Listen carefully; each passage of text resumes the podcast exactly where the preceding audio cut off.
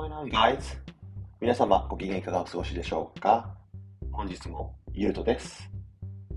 それでは前回に引き続きアメリカの留学日記を読んでいこうと思いますので、どうぞお聞きください。8月29日、長い間日記をサボったことをお許しください。本当にすみません。かっこ笑。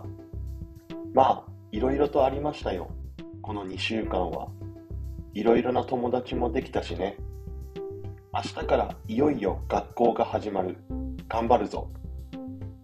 はい、っていう感じではございます。でですね、この2週間ぐらい日記をサボってしまったっていうことだったんですけども、結構こういうことが多々あります。っていうのは、あの、やっぱりね、生活していると、やっぱり忙しい週とかで2、3日日記を書かなかったりすると、4日目、5日目ってちょっとダラダラなっちゃって、ずっと書かない時とかがあったので、そういう時はちょっと日付が空いてるので、えー、そちらの方ご了承ください。で、こう、明日からいよいよ学校が始まるっていうふうに書いていますけれども、ちょうどあっちで言うと夏休みの期間の中、期間中に私はアメリカ入りをして、学校が始まるまでまあ、現地でいろいろ準備をしてっていう感じのスケジュールになっておりました。で、えっ、ー、と、まあ、ほとんど結構みんな大学に行かれてる方は多いと思うので、想像つきやすいかと思うんですけれども、アメリカの小学校に関してはちょっとよくわからないんですけど、中学校、それから高校、もちろんアメリカの大学もそうなんですけども、ではあの自分であのその年に受ける授業を選択することができるんですね。うん、日本の場合だと時間割っていうのがそもそも設けられてて、まあ、選択授業っていうのは中に何個かあったかもしれませんけど大体のところはもう学校から組まれてくる時間割をもとに1日を過ごす、まあ、1週間を過ごすっていうふうになってたと思うんですけれども、私が行った高校だけなのか、それともアメリカは全部なのか分かりませんけれども、まず1年間を前期と後期に分けるんですね。あっちのカリキュラム上では。で、前期の分は前期が始まる前の段階にカウンセラー、スクールカウンセラーと相談をして、今期はこの授業とこの授業を取りますと。申告して、えー、と決定していくわけです。ほんで、もちろん卒業するまでに取らなくちゃいけない単位っていうのが高校でもあるので、それを視野に入れながら、スクールカウンセラーと時間割を相談して作っていくっていうことになるんですけれども、まあ、俺の場合はそもそも単位関係ないので、日本に帰ってから学年を上げる、進級したいっていう場合でしたら、しっかりそれ相応の単位を取らなくてはいけなかったんですけども、俺の場合は、もう一度日本に帰った時には、もう一回1年生を、1年生をやるというふうになっておりましたので、別に単位は関係なく自分の取りたい授業を取るっていうようなことができました。で、やっぱりさすがアメリカだなと思ったのは、いろいろな授業がありまして、その時なんかプリントみたいなもらって、家でちょっとどうしようかなと思って、ホストマザーとかホストブラザーと話し合って、この先生ちょっと厳しいからこの授業やらやらない方がいいよとかっていうアドバイスももらいながら選んだんですけれども、で、この時、この僕の高校では1日4時間、4時間っていうのはその、なんでしょうね、1コマ、あ、4コマですね。4コマって言えばいいのね。えー、1日4コマの授業を取ることができて、それを、あの、毎日同じスケジュールで行くんです。っていうのは、日本だと月曜日は1時間目国語だけど、火曜日は1時間目体育とかっていうのがあったと思うんですよね。で、それを、まあ前、前期なら前期、春学期なら春学期、続けたと思うんですけど、アメリカの場合は、あの、前期はずっと月火水木金まで、そのスケジュールで毎日があの、行くんですよね。はい。なので、ちょっと変化がないっていう感じではありましたけれども、その分、やっぱり毎日、その教科に対しては勉強することになるので、例えば自分の興味を持った教科とかだと、かなり身を入れて毎日勉強することができるようなシステムになっているんだなっていうふうに感じました。はい。で、ここで、えっ、ー、と、ね、私が選んだ科目をちょっと紹介しようと思うんですけれども、うんとね、ちょっと待ってね、思い出すよ。うーんと、前期の1時間目、1コマ目は、ペインティングのクラスでした。はい。美術っていう感じではあるんですけども、私がその美術を選ぶにあたって迷ったのが何個かありまして、っていうのは日本だと美術っていう風になると、あの、彫刻もあるでしょうし、絵の具で色を染めていく絵画っていうのもあるでしょうし、鉛筆だけで描くデッサンっていうのもあるでしょうし、それを全てまとめて美術っていう風に日本では呼んでると思うんですけれども、アメリカはそれ全部分かれてるんですよね。ペインティングがやりたいのか、ドローイングがやりたいのか、それとも Sculpture っていう彫刻がやりたいのかっていうので、それぞれ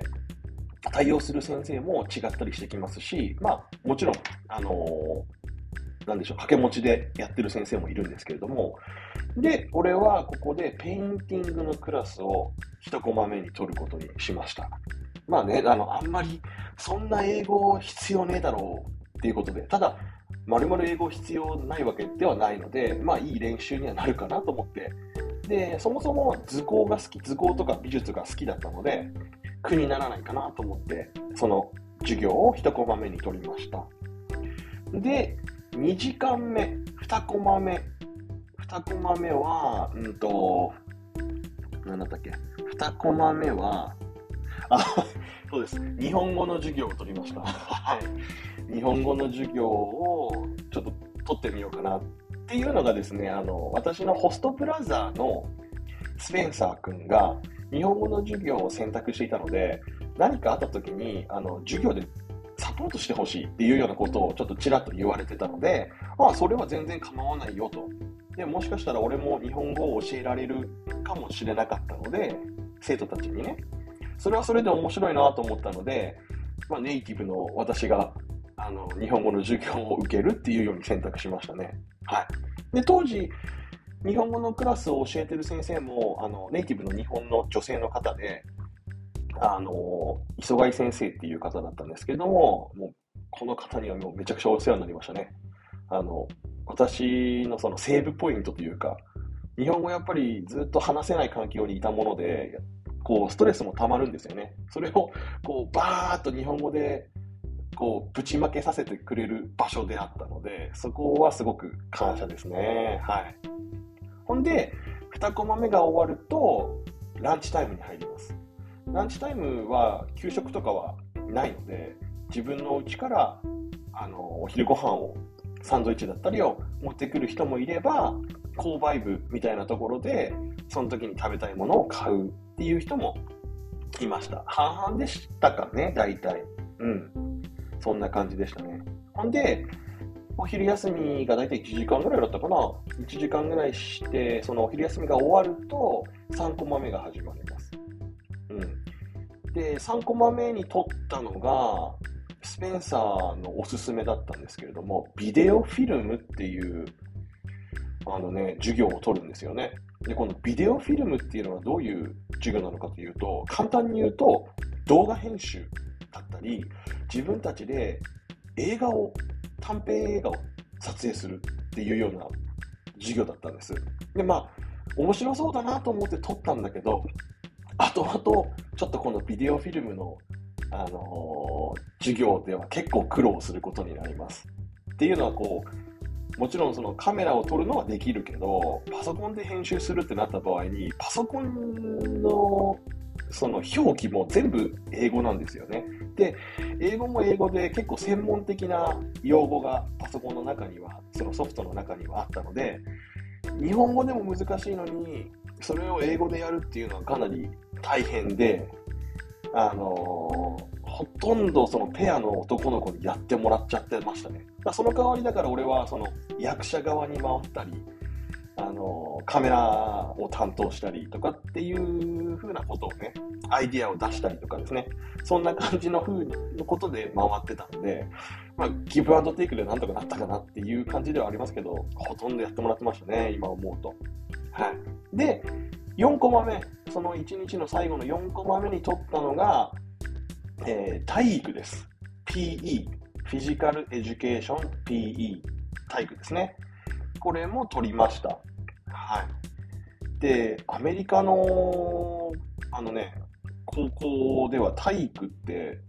必ず取んなくちゃ、まあ日本もそうなんだけどね、必ず取らなくちゃいけないんだけど、結構こう、あの、メタボな学生が、その当時結構増えて社会問題になってたりしたんですよね。なので、あの、1ヶ月に1回はこの活動をしなくちゃいけないっていうカリキュラムが結構決まってて、それがその、ダイエットに効くようなその有酸素運動だったりっていうのがあって、やっぱそこも日本と違うんだよなと思って、で、こう、日本だと体育でよっしゃ楽しいってなるのって、例えばサッカーとかだったら、サッカーとかだと思うんですよね。サッカーとか、あとまあバスケもまあよっしゃってなるかな、男子の場合は。なんですけど、あの、基本的にアメリカの体育でよっしゃーって言われる競技は、あの筋トレなんですよね。男の場合。あの、高校とは言っても、あっちの方にあのちゃんとしたジムがあって、本当に日本であの、ね、エニタイムフィットネスみたいな感じの器具が揃っていて、もちろんあの、ダンベルとか、それからあの、ベンチプレスとか、そういうのがいろいろ置いてあって、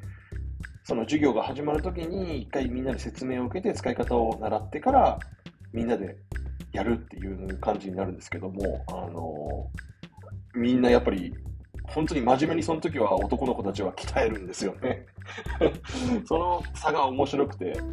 あえてね、その、はい、今日はバレーボールしますとかって言うと、はーいって感じで、あんまり元気なかったんだけど、それがね、その今日はあのジムで筋トレしますって言うとみんなもうなんか飲み物持ってきて、プロテイン持ってきて 飲みながらやったりとかしてましたね。はい。はい。今回はですね、この1話しかちょっと読めてないんですけれども、ちょっと時間をオーバーしてしまったので、っていうのはあれですね、あの、あ、2話読んだのかなあ、1話しか読んでないんだ。ちょっとアメリカのカリキュラムとか、その、シラバスとか、そういう、そういう単位とかね、説明させていただいたので、ちょっと長くなってしまいましたけれども、本日のところはここまでにしたいと思います。はい。それではですね、えー、次の放送もぜひお聴きください。今日も聞いてくれてありがとうございました。